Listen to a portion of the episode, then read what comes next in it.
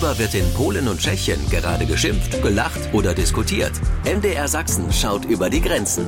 Mensch Nachbar. Ein Podcast von MDR Sachsen. Polska, biało-czerwoni. Tomek, Tomek übt wohl schon Ja. mal. Ja, Tomek, du übst schon für die WM, ich hör's.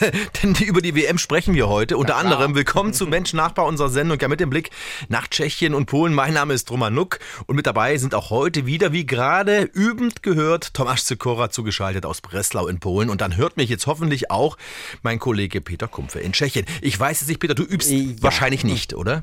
Warum auch? Ich habe gar keine, ich habe gar keine Ahnung, worüber ihr beide überhaupt jetzt spricht. Also äh, keine Ahnung. Warum solltest du auch? Tschechien ist leider nicht dabei, aber darüber reden wir heute. Über die WM unter anderem. Hallo zum Mensch-Nachbar. Worüber wurde diese Woche geschimpft, gelacht, diskutiert oder eben, zumindest in Polen, gejubelt in den Nachbarländern? Darüber heute mehr. Darüber heute mehr hier bei uns im Podcast bei Mensch-Nachbar.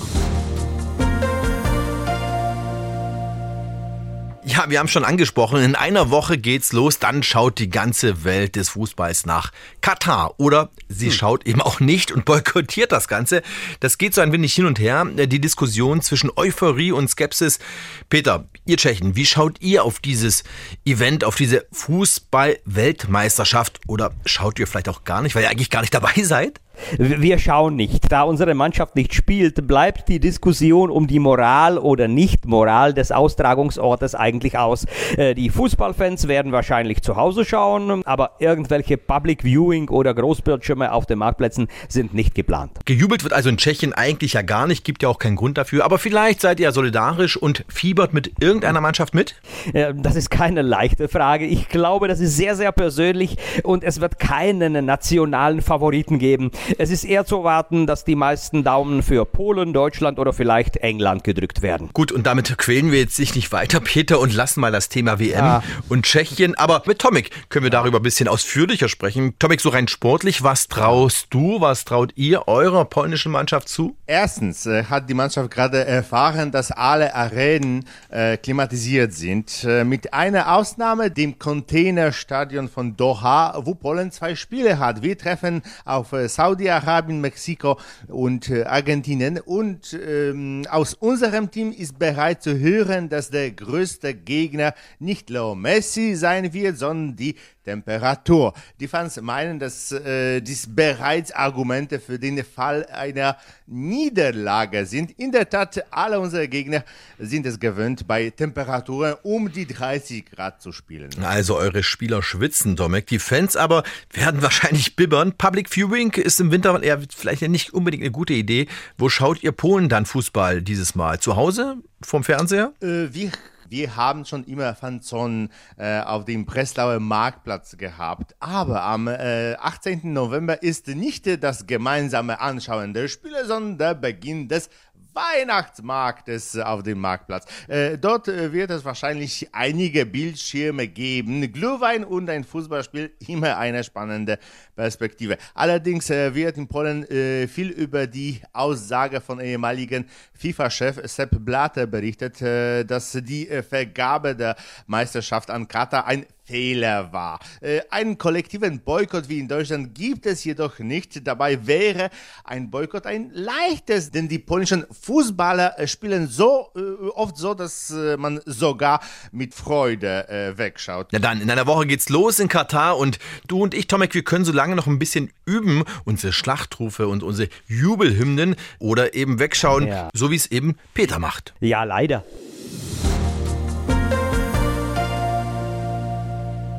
Ja, mal wieder steht der Tagebau in Turov im Dreiländereck in den Schlagzeilen. Tomek, wir haben hier bei Mensch Nachbar ja mehrmals darüber gesprochen. Es geht um die Erweiterung des polnischen Tagebaus in Turov. Und da gibt es jetzt wieder ein neues Kapitel. Die Stadt Zittau will klagen, jetzt nicht gegen den Tagebau an sich, sondern es geht um das Verfahren, um die Umstände quasi, wie es zu dieser ja, Genehmigung kommen konnte. Tomek, wie kam diese Ankündigung aus Zittau jetzt bei euch in Polen an? Äh, Es gibt eine äh, Menge Zweifel und Vorwürfe. Der Tenor der mh, Zitauer Klage lautet im Allgemeinen, wenn wir genau wüssten, was ihr in Turów äh, macht, würden wir Hand in Hand mit den Tschechen protestieren. Jetzt wissen wir Bescheid und fordern Änderungen bei der Tätigkeit von Turów.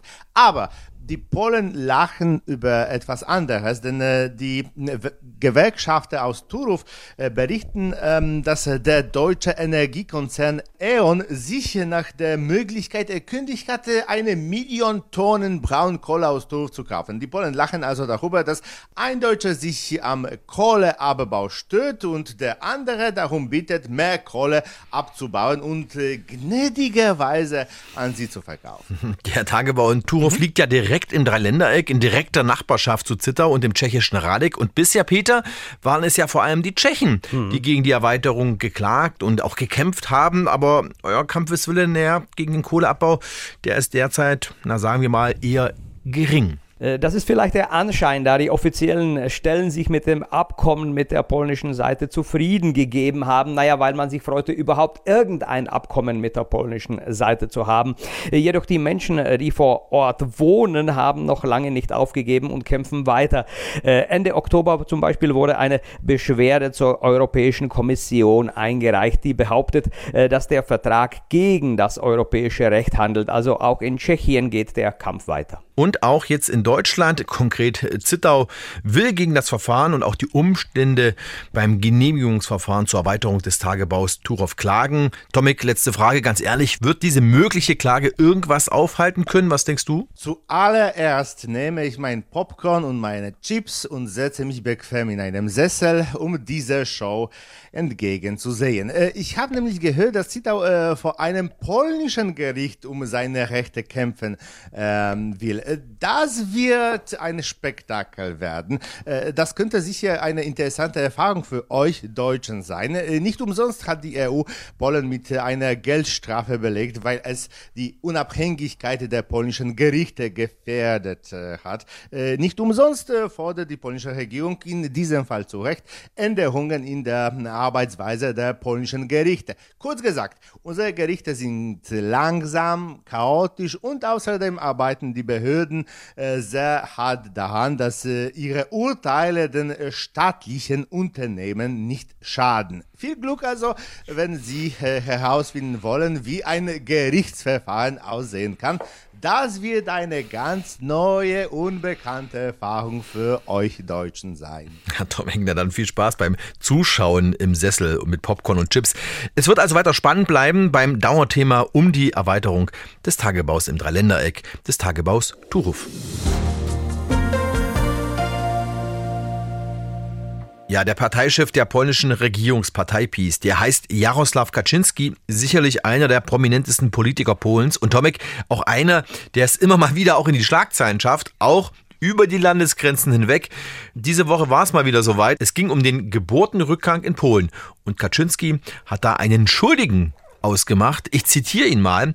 Wenn es so weitergeht, dass junge Frauen bis zum Alter von 25 Jahren genauso viel trinken wie gleichaltrige Männer, dann wird es keine Kinder geben. Interessante ja, Theorie. Ja, ja, ja. Äh, außerdem berichtete Kaczynski, dass äh, ein Mann zehn Jahre lang Alkohol trinken muss und äh, Frauen nur zwei brauchen, um alkoholabhängig zu werden. Und dann erklärte Kaczynski, äh, dass äh, er diese Meinung keineswegs zurücknehme, weil er sie von einem Experten gehört habe, der sich äh, auskenne und es einfach so sei. Ja, und wie waren so insgesamt die Reaktionen auf diese Aussagen in Polen bei euch? Es gibt auch äh, humorvolle Reaktionen. So gibt es äh, zum Beispiel Schilder in den Geschäften, äh, auf denen steht, Alkohol wird nicht an Betrunkene und an Frauen unter 25 Jahren verkauft.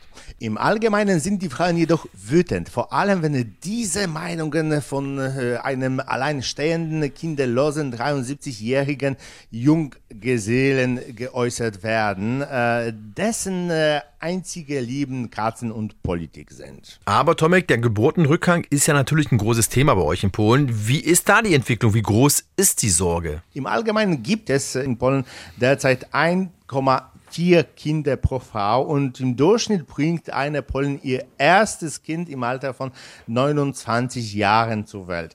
Die Situation in Großbritannien bestätigt jedoch, hm, dass äh, das Problem nicht äh, in der mangelnden Bereitschaft der polnischen Frauen liegt, Kinder zu bekommen, sondern in den vom Staat geschaffenen äh, schlechten Bedingungen. Polnische Frauen, die in Großbritannien leben, haben im Durchschnitt drei Kinder. Polnische Frauen wollen also Kinder haben haben, solange der Staat sie unterstützt und ihnen nicht sagte, dass sie zu viel trinken. Trinkende Frauen als Ursache für den Geburtenrückgang in Polen. Mit dieser Aussage schafft es Kaczynski, einer der prominentesten Politiker Polens, in die Schlagzeilen. Mal wieder, muss man da fast schon sagen.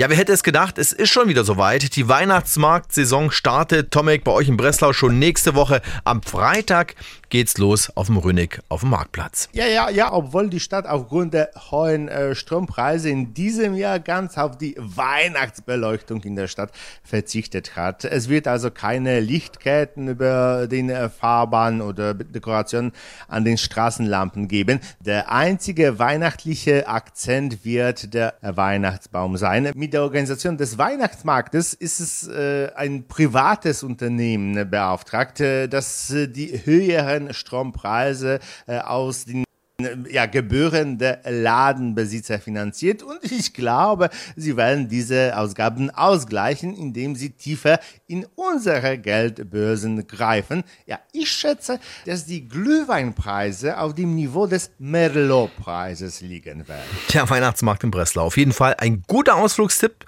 auf dem Marktplatz, dem Rünnig und schöne Weihnachtsmärkte gibt's ja übrigens auch in Tschechien, Peter. Wann geht's denn bei euch los? In Prag, in Liberec und anderswo? Ja, in Liberec ist ja immer äh, der Weihnachtsmarkt relativ klein, weil der Marktplatz ja so klein ist. Es geht genau wie in Breslau schon am Freitag, dem 20.11. los. In Prag startet alles um vier Tage später, am 24. November. Dafür aber größer auf dem Altstädter Ring. Sonst in Prag gibt's mehrere Weihnachtsmärkte, auch auf kleineren Märkten, nicht direkt im Zentrum, wo es auch urigere Weihnachtsmärkte geben wird. Also warum mal nicht auch ins Nachbarland fahren, auf den Weihnachtsmarkt? Immer auch eine Reise wert. Vielen Dank für eure Tipps und vielen Dank auch fürs Dabeisein heute. Einmal nach Polen und nach Tschechien. Tschüss, Tomek. Tschüss, auf Wiederhören aus Wrocław. Do usłyszenia. Und ahoi, Better. Tschüss, Naslicheno, auf Wiederhören. Tschüss und bis nächste Woche. Mensch Nachbar, ein Podcast von MDR Sachsen.